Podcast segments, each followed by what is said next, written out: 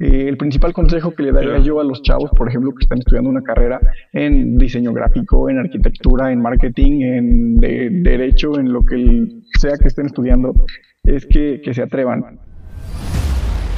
Para igual promocionarte un poco el usar redes sociales. No es lo mismo que uses redes sociales para promocionar tu trabajo siendo de mercadotecnia, siendo un diseñador, siendo animador, etcétera, a que seas un administrador. La verdad es que las redes sociales no es ningún secreto que representan una ventaja enorme, pero de verdad enorme. Antes, eh, no sé, y no quiero hablar mal de nadie en particular, pero mucha gente que es originaria de, de, la ciudad de Pachuca tiene como que todavía un poquito esa, esa traba, ¿no? Esa dificultad de yo antes era la única tienda de abarrotes que había por aquí cerca, entonces yo decido a quién le vendo y a quién no, casi casi no. Y entonces llega la competencia, crece la ciudad y la gente que sigue teniendo esa actitud pues se queda estancada. ¿Qué onda gente? ¿Cómo están? El día de hoy tengo un invitado que lo conozco personalmente y además esta persona ha estado y estudiado en relaciones públicas, ha trabajado con antros y agencia de viajes y por si fuera poco también es jefe de prensa y en medios de fútbol de segunda división profesional. Así que miren, los dejo con mi amigo que es Iván Daca, Oscar, o yo lo tengo en muchísimas formas de decirle, pero dejo que tú te presentes, amigo, Platícanos quién eres, enséñanos, muéstranos a qué te dedicas. ¿Qué tal, amigo? ¿Cómo estás? Buenas tardes. Buenas tardes también a todos los que nos están escuchando por allá. Eh, bueno, creo que lo dijiste bastante bien, ¿no? Eh, primero que nada, me presento. Soy Oscar, DACA para muchos, Iván para casi nadie, pero bueno, cualquier cosa, cualquier cosa es buena. Eh, como lo decías, yo soy profesional de las relaciones públicas. Me, me dedico a todo este giro y está súper padre. Ya iremos platicando más a fondo de eso conforme avance la entrevista, pero sí, la verdad es que es una, una ventaja muy grande poder formar parte de varios eh, aspectos laborales y formar parte de distintos equipos de trabajo y bueno, eh, me encanta mi carrera, ¿no? Por eso hago todo lo que hago. Sí, y, y nosotros estábamos hablando hace poco de, pues tú sabes más o menos, ya por tu experiencia, pues que has trabajado en diferentes lugares, el, el cómo nosotros, si tu estudiante va saliendo de tu carrera universitaria, ¿qué podrías hacer? Tú, tú has trabajado de aquí para allá y nos hemos conocido en ambientes que hemos trabajado en muchísimas marcas. Ahora, ¿cómo puede ser que las personas agarren una motivación o, o cuál será ese, esa línea que superar para decir, ok, ya salí de la universidad, ahora trabajar? ¿Qué tú opinas de todo esto? cómo sería lo apropiado en hacer en tu vida después de los estudios? Es muy buena la pregunta que planteas por cómo la manejas. Es cierto, ¿no? Muchas veces cuando estamos en la universidad todavía ni salimos y ya estamos preocupados por dónde voy a trabajar y cuánto me van a pagar y dónde van a ser mis horarios y shalala, shalala, shalala. Y es hasta cierto punto creo que una serie de preguntas razonables, porque bueno, para eso nos estamos eh, preparando, ¿no? Cada quien en sus distintos ramos. Eh, afortunadamente he tenido la experiencia de poder contar con eh, diferentes trabajos, diferentes campos laborales y actividades, eh, la mayoría de ellos o todas relacionadas a lo que es mi carrera y, medios afines. Y bueno, por lo tanto creo yo que puedo compartir un poquito desde mi experiencia lo que ha sido no entrar al mundo laboral. el principal consejo que le daría yo a los chavos, por ejemplo, que están estudiando una carrera en diseño gráfico, en arquitectura, en marketing, en derecho, en lo que sea que estén estudiando, es que, se atrevan, ¿no? Muchas veces tenemos quizá esta eh, cuestión cultural, ¿no? De que queremos salir de la carrera con puesto y sueldos de gerente y de dueño, ¿no? Sí, sí, muchísimos sueños. O sea, todos tenemos ese sueño de que ya cuando salimos, luego, luego de que ah, ya voy a tener el mejor trabajo, ya voy a tener el carro, ya voy a tener casa. Y es algo que pues lleva su trabajo constante y estar ahí dando y dando y dando. Sí, exactamente. Y lo que también es una realidad es que pues en ningún lugar están solicitando esos puestos de dueño, ¿no? Y de, de gerente general con las máximas prestaciones y sueldos para recién egresados. También pasa muchas veces esta eh, paradoja, ¿no? En la que no te contratan en las empresas porque necesitan gente con experiencia, pero pues cómo vas a tener experiencia si no te contratan, ¿no? También son situaciones con las que nos hemos enfrentado. El consejo principal que yo les podría dar es que se quiten esas ideas eh, de entrada y que se atrevan a tener trabajos de cualquier tipo, cualquier cosa que empiece a sumar, eh, tanto en lo económico sí que es importante, pero más en la cuestión de la experiencia, cualquier trabajo es bueno. Incluso saliendo de la, de la universidad, eh, ya puedes contar con cierto nivel de, experiencia con cierta eh, carrera, valga la redundancia, ¿no? Con un poco de vuelo para poder ahora sí arrancar de manera correcta. ¿Por qué? Eh, porque yo siento que es importante esto, bueno, porque empezando a trabajar desde que estás estudiando, pues conoces gente, te haces de contactos, te haces de experiencia, te haces de muchas herramientas que el día de mañana te van a, servir y que por encima de muchos de tus mismos compañeros de generación, sin irte tan lejos, pues sí representas una ventaja. ¿no? Muchas veces nos comparamos con la niña o con el niño que saca puro 10 y que es súper aplicado y que no se pierde las tareas. Y el día de mañana en una empresa esa persona no rinde, ¿no? Y digo, no que sea una constante, pero sí es, eh, vaya, yo siempre he sido alguien que cree que una calificación eh, no define tu inteligencia, si bien son importantes, una calificación no define tu inteligencia y sacar puros 10 no te va a garantizar un trabajo, ¿no?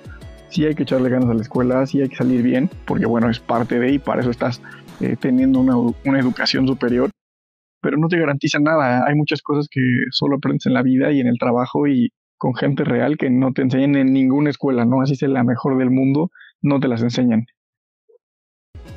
Sí, aparte, yo hace poco leí un artículo de que, bueno, hay que relacionarlo un poco igual con, con este, redes sociales, porque ¿cómo puede ser una herramienta para nosotros redes sociales? Imagínate, tú mencionabas de diseñadores, no sé, podemos hacer de ese tipo de personas de mercadotecnia y etcétera, o que tiene el mismo, este, como la misma área o el mismo énfasis, de que para igual promocionarte un poco el usar redes sociales. No es lo mismo que uses redes sociales para promocionar tu trabajo siendo de mercadotecnia, siendo un diseñador, siendo animador, etcétera, a que seas un administrador. ¿Tú cómo podrías utilizar estas herramientas que actualmente tenemos para qué? Para que vean tu trabajo y además si sea bueno desde que estés estudiando, ya empezar a enseñar, ya empezar a mostrar de qué estás hecho o qué tantas habilidades tienes. ¿Tú cómo crees que sea ahí ese punto que, es cierto que las redes sociales pueden ser algo, una herramienta para promocionar qué tanto sabes. Sí, claro, qué, qué buen punto tocas. La verdad es que las redes sociales no es ningún secreto que representan una ventaja enorme, pero de verdad enorme para cualquier profesionista, para cualquier persona que tiene su negocio o alguien que se quiere dar a conocer, ya sea de manera personal o profesional. Y creo que lo hemos visto mucho últimamente, ¿no? Este ejemplo que mencionas, y por últimamente me refiero a los últimos meses de, de contingencia con esta famosa pandemia, que han salido mil páginas, ¿no? Todos tenemos ya amigos y amigas que se han atrevido a aventar su negocio, que si la que vende brownies, que si los que venden maquillaje, que si los que, ojo al comercial, ¿eh? que si los que venden ropa, que si los que venden, ¿sabes? Este tipo de cosas. Sí, Entonces se vale, yo creo que, que se vale y son herramientas que tenemos que explotar porque al final del camino ya están para todos. Obviamente al existir esto, antes la pregunta era, ¿Es correcto usarlas o no es correcto usarlas? Obviamente conforme fue pasando el tiempo nos dimos cuenta de que sí. Y ahora la pregunta es, eh, ¿cuál es la forma correcta de utilizarlas? ¿No? Si sí, te das cuenta cómo cambia ahí la pregunta. ¿Por qué? Porque al haber tanta competencia, pues sí hay muchas opciones, pero bueno, ¿qué vas a hacer que te haga diferente al resto? ¿Qué vas a hacer que, que logre diferenciarte de los demás negocios de tu mismo giro y que la gente prefiera adquirir tus productos y tus servicios? Entonces es un, reto bastante importante. Por ejemplo, en la carrera, en el caso particular de las relaciones públicas, llevamos cerca de dos o tres cuatrimestres la, la materia como tal de redes sociales, ¿no? Y ahí te enseñan desde... Sí, sí, es una, una, materia muy interesante, ¿no? Tú dirías así como de, no, pues me van a enseñar cuál es Facebook y cuál es Instagram y ya, ¿no? Y no, no, no, no, la verdad es que manejas estadísticas, manejas tendencias, manejas los, el uso de los, de los hashtags, manejas eh, horarios comerciales, tráfico, mil, mil cosas que uno no te explica, que, no te explican en ningún otro lado, ¿no? Y la verdad es que si sabes cómo sacarles ventaja bien a eso, funciona. Hay una como, eh, no me gusta decir que es como una fórmula general, porque para cada negocio es diferente. Yo que he tenido la oportunidad de colaborar con distintas cuentas, yo sé que eh, no es lo mismo manejar una de una agencia de viajes a manejar una de un negocio que vende comida y a otro que es de un preparador físico, ¿no? Cada quien tiene su público, cada quien tiene su eh, segmento, así como se le conoce, y bueno, sobre eso hay que trabajar y eso es parte de lo que me gusta, que este tipo de, de herramientas te permiten explotar tu creatividad muchísimo y de diferentes maneras. No hay una manera correcta o incorrecta de hacerlo, simplemente hay una para cada tipo de negocio y para cada tipo de cliente. Y, igual, ah, ya creo que vamos cambiando. cambiamos en el punto de los estudios, en tu punto que mencionas de que tus estudios te han enseñado a usar redes sociales y es algo que es cierto, porque no le vas a enseñar ahorita a la generación que viene a comerciales de radio, porque pues sí, es algo que se escucha, hay gente que aún lo usa, pero yo creo que ya vamos un poquito más avanzados. Ahora, otro, de que crees que igual puedas trabajar solamente de forma independiente con uso de tus redes sociales, no sé, yo lo he visto y es algo que juzgo, la verdad es algo que puedo decir que juzgo, de las personas que últimamente se han dicho de que, ay, te edito tu foto y es una foto que nada más lo metieron en una aplicación, pero te la cobran. Pero, ¿crees que igual puedas tú vivir de, de trabajar con marcas independientemente? O sea, de que tú digas, pues yo soy diseñador y te voy a hacer diseños y las marcas me van a buscar. Ah, es una nueva forma de trabajar. Ahora, ¿tú, lo verías así? Esa es otra, otra pregunta muy buena. ¿eh? Se ve que te preparaste para, Sabes que soy bueno. tienes, tienes lo tuyo. Eh, sí, es buena, es buena la pregunta que, planteas, porque es cierto, ¿no? Si bien antes eh, la cuestión social que se nos inculcaba o que se inculcaba culturalmente en, en, la sociedad era esto, ¿no? De que, bueno, tienes que ir a la escuela para estudiarte, para tener tu trabajo en tu oficina con tu sueldo cada 15 días y tus prestaciones y todo. O sea, básicamente el sistema educativo, los papás, la sociedad, etcétera, me preparaban como para lo que hoy conocemos como una vida godín, ¿sabes? Sí. Y conforme ha pasado el tiempo, ese, ese estigma y esa idea se ha ido desapareciendo mucho, ¿no? El día de hoy son contadas las personas que, realmente aspiran a eso. Todo el mundo sale ya de la carrera o desde que están ahí pensando en poner un negocio, pensando en ellos quizá tratar de implementar su agencia, su estudio, su marca, su empresa, etcétera, ¿no? La verdad es que está, está muy interesante este punto porque las tendencias arrojan que ya en unos 15 o 20 años y al ritmo que vamos van a desaparecer los trabajos convencionales. Quizá me estoy yendo un poco exagerado con los números, pero es lo más probable, así como hace mucho tiempo no se creían ciertas cosas y el día de hoy eso nos podría parecer ridículo, pues no es cierto, la verdad es que las tendencias nos están marcando otras cosas. Y sí, sí, se ha puesto mucho de moda esto de trabajar de freelance, ¿no? Le llaman por proyecto o, trabajar de manera independiente con varias marcas. Yo sí lo veo muy probable, lo veo muy factible y también lo veo muy redituable, lo veo muy rentable. ¿Por qué? Eh, y yo lo hablo eh, en mi experiencia, la verdad es que no te sirve de nada venderle tu tiempo a una empresa, porque sí he tenido el acercamiento con algunas empresas que me han eh, pues buscado de manera particular para, ¿sabes qué? Vente, ah, ya sabes, como te decía, ¿no? Con tu contrato, tu sueldo, tus horas y, ya, ¿no? Es venderle tu tiempo a una empresa. Así lo veo yo, ¿eh? Y quien así lo decida, sí, sí, no, quien así lo decida, está en su derecho y tendrá sus razones y si ellos creen que es lo correcto para ellos, pues, pues qué mejor. Pero en mi caso particular, yo, yo no soy algo así, no me gustaría venderle mi tiempo a una empresa por un sueldo alto o bajo, que haciendo algo que quizá me gusta, pero yo sé que lo tengo que hacer por obligación y al hacerlo por obligación pierde uno esa, esa diversión, ese, ese ímpetu de hacer las cosas. Me ha pasado, ¿no? Entonces, por esa parte no lo, no lo veo yo así. Sin embargo... E igual... Perdón, perdón, adelante. Ah, adelante. no, adelante, sigue, sigue. No, no, no, continúa, tú estás, tú continúa. Eh, pero al tener la oportunidad, por ejemplo, de hacerlo de manera independiente, pues tienes la oportunidad de, trabajar con muchas empresas. Es lo que a veces me preguntan, me dice, oye, es que ¿cómo haces de todo? La verdad es porque sé administrar mis tiempos. Bueno, cuando estamos en situaciones regulares y no en, en tiempos de encierro, me daba tiempo de entrenar, me daba tiempo de ir a la escuela, me daba tiempo de trabajar, me daba tiempo de volver a entrenar en la tarde con otro equipo cuando era yo deportista, y no un flojo, y volver a trabajar en la noche. O sea, trabajaba yo dos o tres veces al día, iba a la escuela, entrenaba, hacía y me da muy bien tiempo de todo. Sí, quizás eh, un día muy movido y lo que quieras, pero sí te da tiempo. A diferencia de que si le vendes tu tiempo a una empresa, pues a lo mejor ya sea tiempo completo o medio tiempo y no es lo mismo. Entonces esta, esta oportunidad de, de ser tu, no quiero sonar como los emprendedores de las dos aplicaciones para generar dinero, pero eso de que puedes como ser tu propio jefe, sí, sí es una realidad. ¿Sabes? Y decir, ¿sabes qué? El martes voy a programar eh, juntas para esta hora, voy a programar esto y todo. Y el miércoles a lo mejor quiero descansar temprano, pero en la tarde hago esto y hago el otro. Y el jueves voy para acá y, ah, ¿sabes? O sea, tienes esa libertad de, poder organizar y administrar y saber a qué proyectos entrarle y a cuáles no, a cuáles destinarles más tiempo y a cuáles quizá no tanto. Entonces yo creo que esa es una de las principales ventajas, eh, dejando de lado la parte económica, ¿no? Que también es importante. Sí, sí, sí, sí, si no, si no ¿con qué comas? o sea, claro. hay que ser sinceros. Y hay algo que me pongo a pensar. En un futuro, pues esto nos está tocando a nosotros actualmente, de que ahorita podemos escoger por qué empresa irnos o si me quedo estable en un lugar o, o si estoy por mi cuenta. Porque creo que hasta las mismas empresas han hecho este modelo así. Eh, digo, yo estudié administración y muchísimas veces profesores de que pues han sido este, como trabajadores, como gente que ha dado trabajo.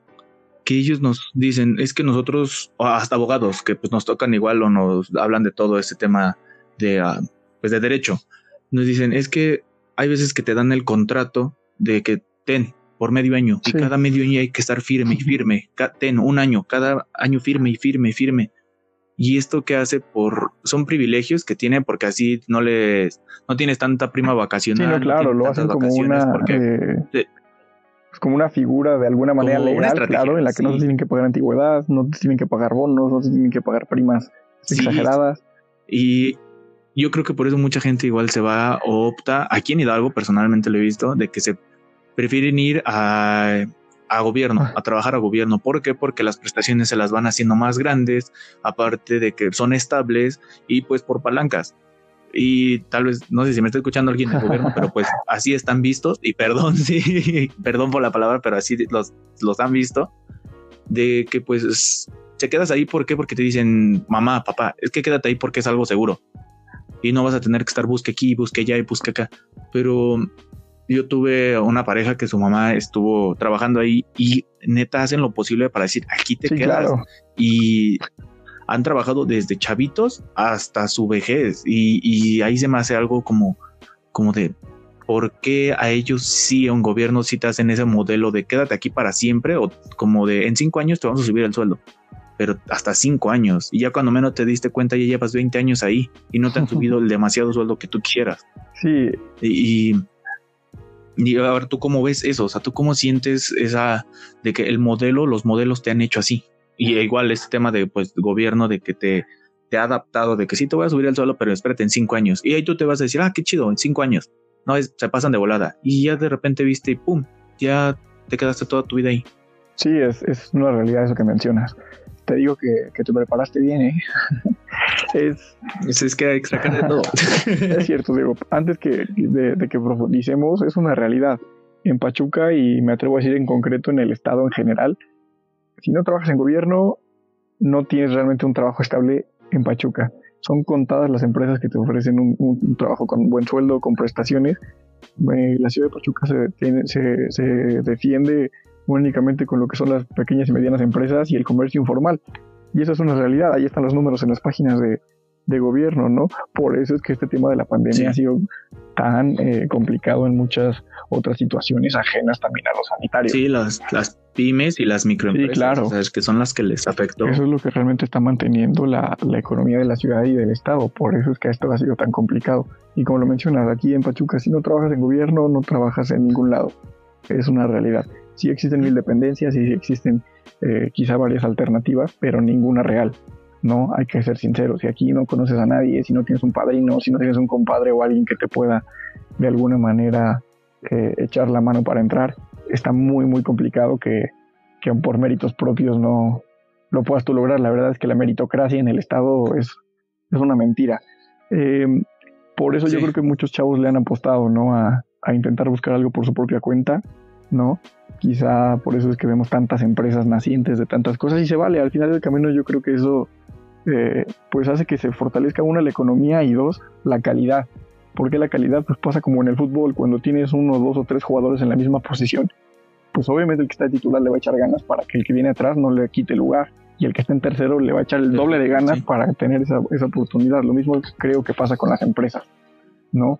Antes, eh, no sé, y no quiero hablar mal de nadie en particular, pero mucha gente que es originaria de, de la ciudad de Pachuca tiene como que todavía un poquito esa esa traba, ¿no? Esa dificultad de yo antes era la única tienda de abarrotes que había por aquí cerca, entonces yo decido a quién le vendo y a quién no, casi casi no.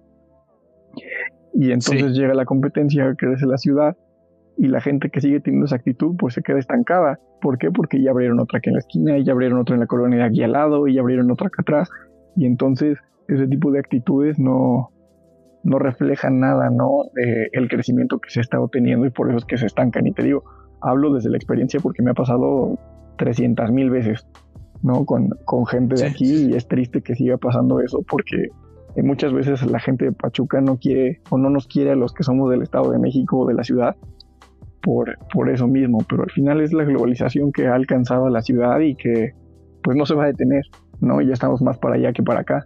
Pachuca no es una ciudad fea, ah. no es una ciudad que no tenga quizá las herramientas para ser considerada como, como la ciudad que es. Mucha gente dice Pachuca es un pueblo y lo dicen de manera despectiva, ¿no? Quizá porque todo el mundo se conoce o porque no hay muchas oportunidades. No es cierto, Pachuca dejó de serlo hace mucho. Quizás seguimos teniendo costumbres eh, como se tenían antes, ¿no? Quiero creer que por eso es la expresión. Pero la verdad es que, como dice, como diría Darwin, ¿no? Sobrevives o te adaptas perdón, o sobrevives o, mueres, ¿no? O te adaptas o, mueres y la verdad es que hemos visto ese ejemplo mil y un veces. Sí, con empresas que han, este, que se han, han caído en bancarrota y buscar nuevos modelos. Hace, el día de ayer estaba viendo una noticia de que actualmente pues sabemos que las aerolíneas la están pasando muy mal. Aerolíneas y agencias de viajes y bueno, tú lo has visto, creo, y es una realidad de que la están pasando difícil, la verdad. Y estas aerolíneas se adaptaron con qué? Con crear una suscripción, como si fuera un estilo Netflix, de que yo te voy a cobrar, creo que fueron 500 dólares, tengo entendido, 500 dólares al mes, pero con estos 500 dólares vas a poder pagar, vas a poder viajar, perdón, las veces que tú quieras. Y, y, es el, la forma de adaptarse. ¿Quién sabemos que actualmente el tener una suscripción a algo son gastos indirectos porque tú dices, ay, son 100 pesos, sí, pero ya estás suscrito como a 20 aplicaciones y ya, pum, ya, chin, ¿de dónde salieron mil pesos? ¿En qué me los gasté? Pues son aplicaciones indirectas que tú tenías. O sea, ¿crees que igual es la forma de adaptarse a una suscripción o, o, o en general, o sea, como tú dices, de, la, de adaptarse o morir? Hay que buscar nuevos modelos y, y en este caso, tú que lo has visto en agencias de, de viajes, ¿crees que sea buena opción igual de crear una como como suscripción a una suscripción de viajes y en lugar de que digas, ah, pues te voy a cobrar mil pesos al mes. Ah, sí, pero mil pesos al mes es mucho. Sí, pero con esos mil pesos puedes viajar este tres, cuatro veces. ¿Tú esa adaptación la ves de una forma óptima o crees que se va a quedar solamente en un intento más? Mira, eh, como te decía casi al inicio, yo creo que hay ciertos, ciertas estrategias y ciertas cosas que sí funcionan, pero solo para cierto tipo de negocios. Eh, por ejemplo, eso aplicado en una agencia de viajes suena interesante en el papel, suena atractivo quizá para el consumidor, pero para la parte rentable mm, no lo sé. Habría que, analizar detenidamente. No te puedo decir que sí, tampoco te puedo decir que no en este momento, porque bueno, requiere de un estudio de mercado, requiere de varias otras estrategias que, que sean implementadas para poderte decir qué tan viable puede ser esa opción. Sin embargo, sí hay opciones, ¿eh? Sí hay opciones, sí hay, eh, hay que buscarle como todo, pero sí hay, sí hay. Eh, tenemos una ventaja enorme que es que haya tanto comercio informal, ¿no? Porque eso mantiene activa la economía. Es el día de mañana eh, el mercado requiere un producto nuevo, pues entonces hay que tratar la manera de, de satisfacer las necesidades del mercado. Sí, sí se vale innovar, sí se vale implementar cosas nuevas, pero al final del camino lo que deja más y constante es satisfacer las necesidades del mercado.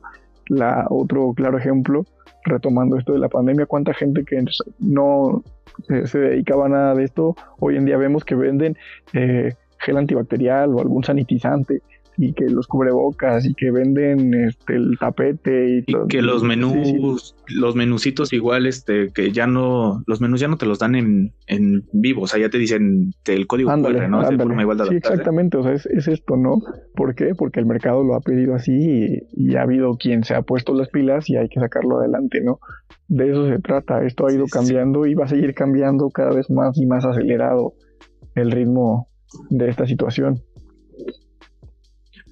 Sí, y ahora, ya yo sé que nosotros lo comentamos de que pues sí, ya está como que de más hablar de la pandemia, pero solamente es como un parteaguas de la adaptación necesaria, justa, de decir, ¿sabes qué? Ya estuvo bueno el, el modelo de ser presencial y adaptarte. Eh, adaptarte, vamos a tomar otra vez ese tema de la, adaptación.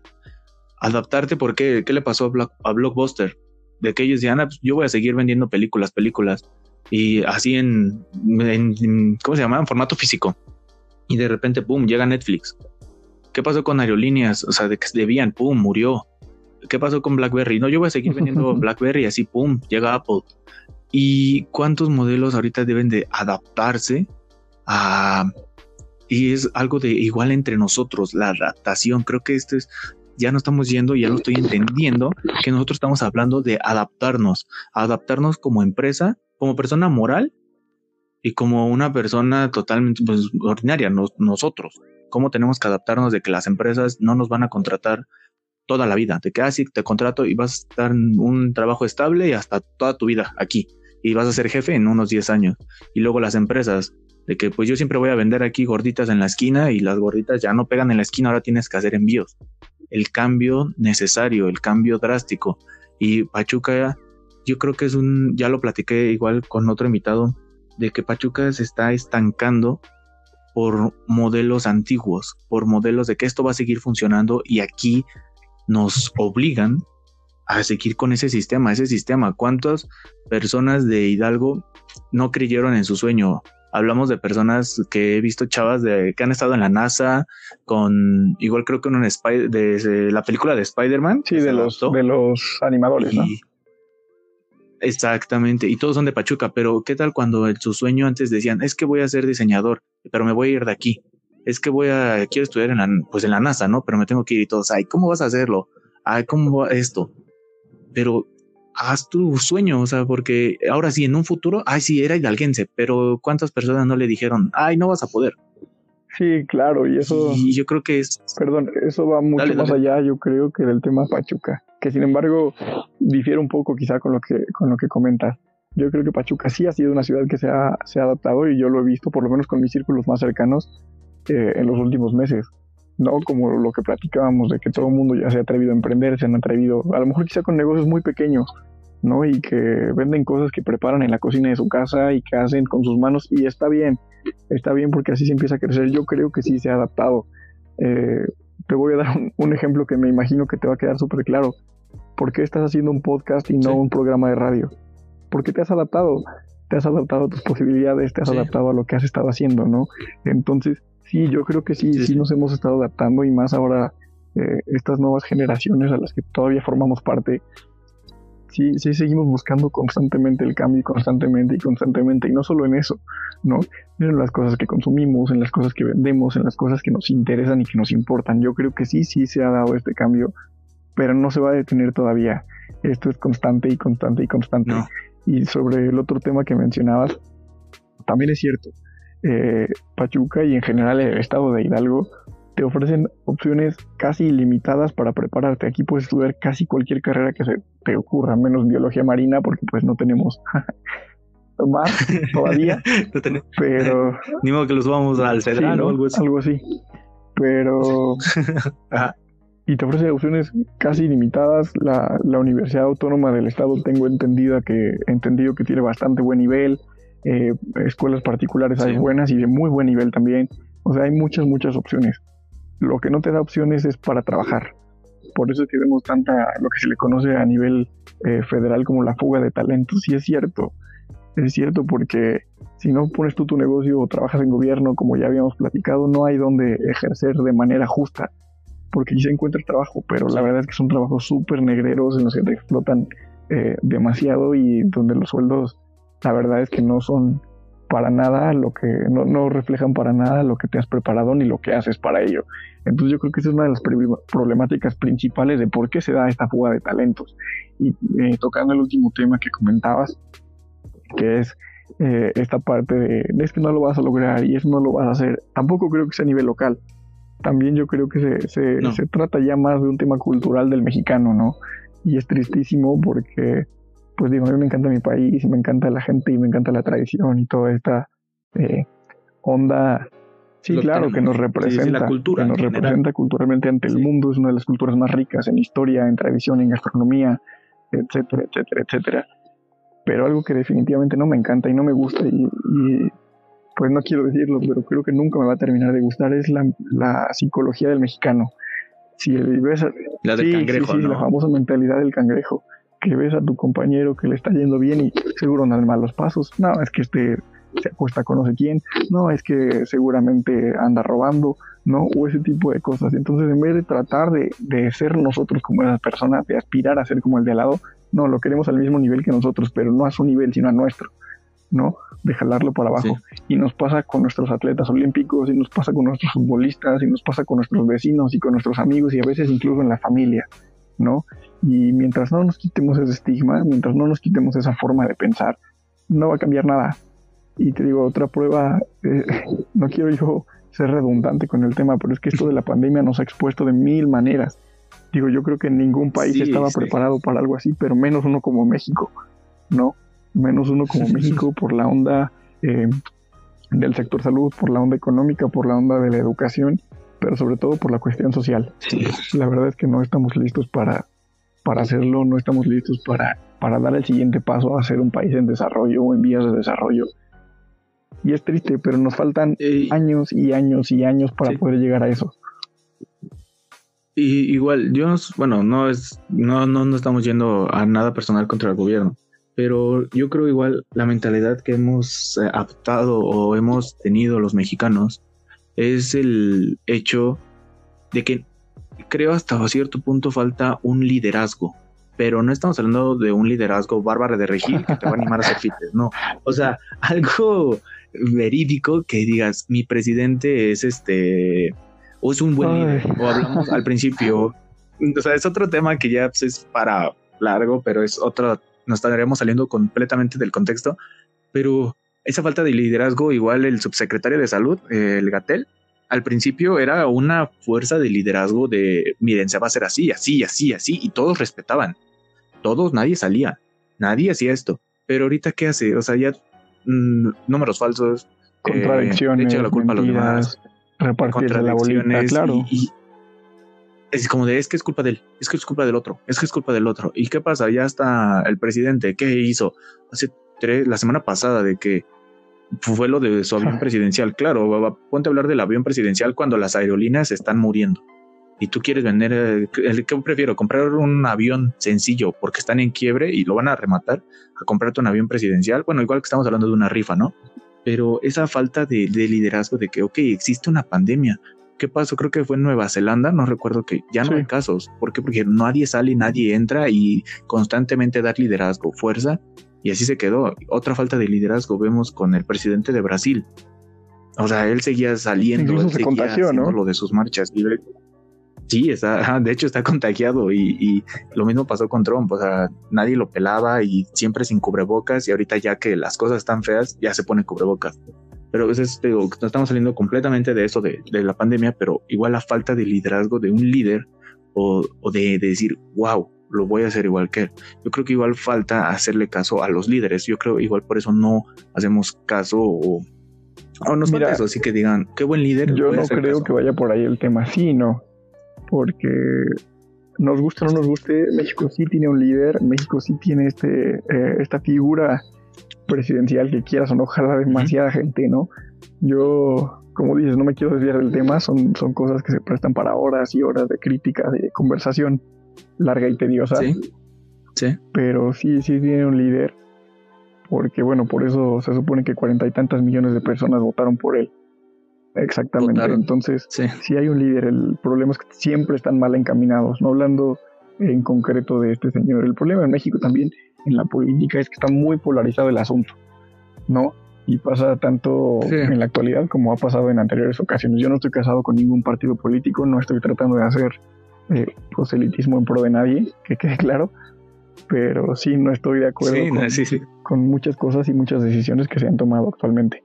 Entonces, este, Sí, pero. Precisamente por eso considero que es. Eh, o sea, que no es tal cual lo que dices. Sí hay un líder, sí hay líderes, pero generalmente están mal encaminados. Y eso nos pasa eh, también, o sea, ni siquiera a escalas tan grandes como a nivel federal. ¿Cuántas veces no tenemos esta, este amigo o amiga que de repente trata de lavarte el coco, de no, ¿para qué vas a la escuela? Mejor vente, vámonos a tal lado, güey, ¿qué hacer? Y ahí vamos, ¿no? O sea, sí, sí los hay, pero están mal encaminados y quizá nos falta mucha personalidad como sociedad para saber distinguir entre lo bueno y lo malo, entre lo que realmente nos conviene y lo que no. Entonces sería más bien eh, tocar ciertos puntos críticos sobre la parte eh, pues moral, si lo quieres ver de alguna manera, para saber qué es lo que está bien y lo que está mal. Te digo, este tema se presta para muchísimas, muchísimas cosas, pero en general creo que todo se resume a que la culpa no es de una persona, si el presidente no, la culpa no es de, mis papás, la culpa no es, no, la culpa es nuestra. La culpa está en cada quien, claro. Es nuestra. Y mientras no cambiemos actitudes básicas, como el de, hay un libro muy bueno, ¿no? Que te habla sobre los hábitos de, de los, eh, de la gente exitosa y que te dice que el primer paso que tienes que hacer es levantarte y tender tu cama, ¿no? Y muchas veces no lo hacemos. Sí. Y no porque, ah, ya la tendí, voy a ser exitoso. No, va mucho más allá. Habla de disciplina, habla de congruencia, habla de trabajo, habla de educación, habla de, moral, habla de muchas otras cosas que, nos faltan personalmente a, a, muchos de nosotros, o si no es que a todos. Digo, nadie es perfecto y nadie nunca lo va a hacer, pero sí podemos acercarnos a esa utopía, por llamarlo de alguna manera, empezando con uno mismo, para que unas cosas, para que las cosas bien, funcionen bien eh, de manera colectiva, primero hay que estar bien eh, de manera individual. Y estoy hablando de relaciones, estoy hablando de equipos, estoy hablando en el trabajo. Y obviamente a un nivel mayor en una escala nacional. Y mientras no lo estemos individualmente... Y esto lo vamos... No lo, no lo, vamos a estar. Él no lo estamos individualmente. sí. Sí, es por eso igual creo que el por qué vamos a empezar de por qué tomamos todos estos temas y regresar al mismo. Todo esto lo debemos de tomar desde un principio de, del punto de vista de un estudiante para que en un futuro no nos cueste, para que en un futuro no tengamos la mentalidad, la mentalidad de que un amigo le está yendo bien al claro. tirar hate. Yo creo que eh, si estas este, mentalidades, este tipo de, de, pues sí, de, de hábitos, los vamos teniendo desde que estamos estudiando, yo creo que va a ser un momento donde allá afuera vas a cambiar completamente y vas a empezar a hacer las cosas o trabajando para alguien más o siendo alguien independiente. Yo creo que pues es algo que ya va de nosotros desde que estamos estudiando, pensar todos estos puntos de liderazgo, las nuevas formas, el adaptarse, para que pues allá afuera estés listo para todo esto. Sí, exacto. Dicen que cuando criticamos algo de alguien que no nos gusta es porque lo vemos, vemos nuestras propias cosas reflejadas en esa persona. Y entonces, ¿cuál es la manera de solucionarlo? Pues trabajar en uno mismo, ¿no? Ya sea si lo quieres hacer con meditación, con libros de superación, con lo que tú digas y mandes, no importa, pero háganlo. Yo sí invitaría a la gente que está escuchando esto a que, a que se atrevan como a ese eh, autoanálisis, a, ser autocríticos y ver en qué estamos fallando para sobre eso corregir. Habrá cosas para los que seamos muy buenos, quizás los mejores, pero habrá otras para los que no y siempre podremos aprender algo de alguien más. Entonces es saber reconocerlo y a partir de ahí cambiar yo. Si cambio yo va a cambiar el de al lado, si cambia el de al lado va a cambiar eh, mi círculo cercano y si cambia mi círculo cercano y así pum pum pum pum pum, a irnos creciendo hasta de menos a más. Pero mientras no empecemos con uno mismo, esto no tiene, no tiene fin. No tiene fin. Pues yo creo que ya dimos los puntos que teníamos que hablar, amigo. Entonces, pues es todo me dio muchísimo gusto aquí tenerte en Más que Pastes, hermanito. El poder reflexionar, el poder entender, el apoyar a más de una persona y que tal vez en un futuro recuerden de nuestra plática de Brandon y de DACA, hablando de que te tienes que adaptar. Tal vez somos unas personas locas que estamos saliendo de unas zonas de confort, pero realmente luego un, un pequeño consejo de un desconocido que que se está atreviendo a hacer algo diferente te puede ayudar para que digas, ok, yo también quiero hacer algo diferente. Entonces, algo con qué buscarte, bonito, algo con que pueda contactarte por si necesitan algún dato tuyo, dónde te podemos encontrar en redes sociales, lo que tu correo, es tu momento de, publicidad. Sí, claro que sí. Eh, bueno, primero que nada, darte las gracias por, por invitarme a tu, a tu programa. La verdad es que me ha dado mucho gusto eh, ir viendo cómo va creciendo, ¿no? Que nos platicaste desde el inicio y bueno, ver ahora en lo que se ha estado convirtiendo, de verdad me da mucho gusto por ti, lo sabes, sabes que mientras podamos apoyarte de cualquier manera lo vamos a, estar haciendo. Y bueno, formas para, para contactarme, bueno, están mis redes sociales. Es, en Instagram estoy como arroba TheRealDaca. Bien rebuscado mi nombre. Pero así me pueden encontrar en, Instagram, en Facebook estoy como Oscar Iván Daca. Y bueno, ojalá se puedan dar una vuelta porque por ahí estaremos compartiendo pues varias cosas, varias noticias de, de varios proyectitos que hay por ahí eh, ya cocinándose que, que me dará mucho gusto poder dar a conocer. No un spoiler, un spoiler de lo que se viene para No lo sé, no lo sé si pueda, pero bueno, está bien, vamos a, darles un adelanto si ya llegaron hasta acá y no están escuchando a, a Bad Bunny en vez de nosotros. es que, estamos muy contentos porque eh, habrá fútbol profesional en nuestro estado, ajeno a lo que es el Club Pachuca, ajeno a lo que ha sido Cruz Azul. Hay fútbol profesional nuevamente en el estado, habrá oportunidades para muchas personas, tanto en el aspecto deportivo, en lo económico, en lo social, y, creo que podemos hacer cosas muy, muy grandes a partir de, un proyecto meramente hidalguense. Y además, sí, claro, claro, ya te digo. Es igual fundamental. Ahí en redes también te voy a mandar a ti tu playera para que, del equipo para que nos hagas favor de, de irnos a apoyar, de irnos a alentar. Sí, claro, cuenta con ella. Claro, muy chida, este, Sí, sí, ahí estaré. No, no quiero platicar mucho todavía para que se enteren, se enteren ustedes. pero estuvo excelente ese pero, Pero nos estaremos viendo por todo el estado con mucho fútbol, con mucho negocio, con muchas cosas divertidas y, y que esto funcione como de. Bien, yo te deseo el mejor de los éxitos, hermanito. Gracias por tu tiempo.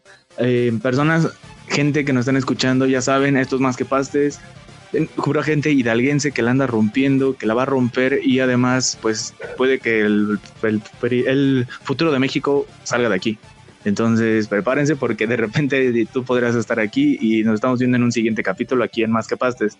Hasta luego, gracias, hermano, Gracias por la invitación, gracias a la gente que nos ha estado escuchando y los invito a que se queden y que escuchen los demás podcasts que hay aquí en el canal. Gracias. Ya si lo dijo Daka, lo escuchen. Nos vemos, amigo. Bye.